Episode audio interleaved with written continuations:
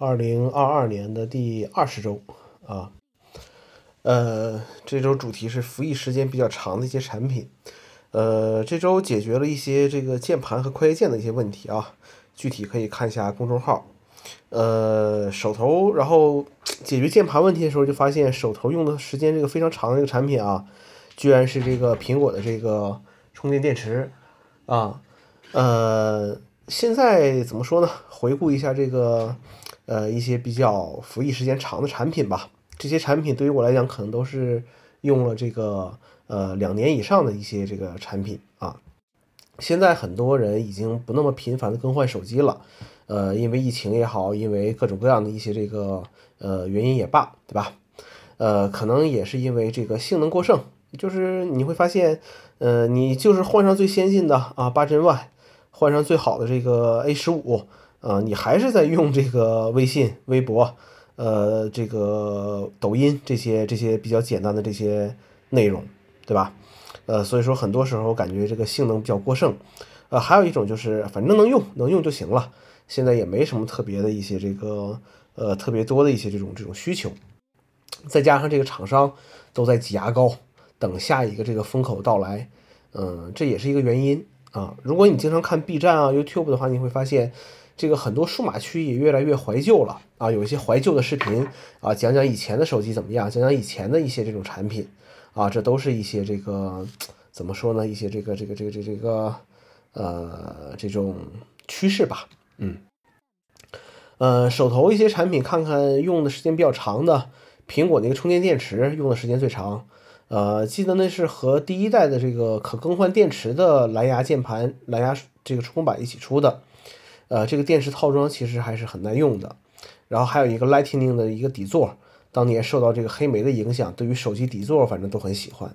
然后 AirPods Pro，呃，因为这个产品从发布一直到现在一直没有迭代啊，所以就一直用下去了。但是你电量不能 OTA 升级，对不对？所以电量现在不是很给力啊，需要频繁的这个充电。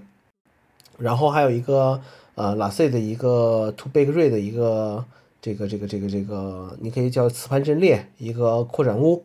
这是现在连接显示器和外设的一个产品，用了也大概有四年的这个时间了啊。还有一个就是它这个一个以前一个美光的一个 SSD，这块 SSD 服役了有七年的时间了啊，有七年的时间了。呃，最初主要是做数据盘啊，后来也做过 Mac 的这个外置系统盘，呃，考虑到这个使用年限，现在主要做了一个备份盘。然后 HHKB 这个键盘用了四年了，呃，键位需要修改一下，打字手感那是没得说的。但是最近使用频率反正越来越低了，终归还是要回归到这个妙控键盘的。啊，其实很多呃，你现在看起来有性价比的产品啊，都是当时买着比较贵的啊，价格高的这些产品。呃，朋友圈又被周杰伦刷屏了啊，呃，应该是和这个。呃，跟这个疫情大家都出不去有关系，呃，只是大家都在怀念那个大，就是可以随便去走一走的一个时期，怀念那个时候年轻的自己啊。加上今天又是一个 所谓特殊的日子，五二零嘛，对不对？特殊的日子，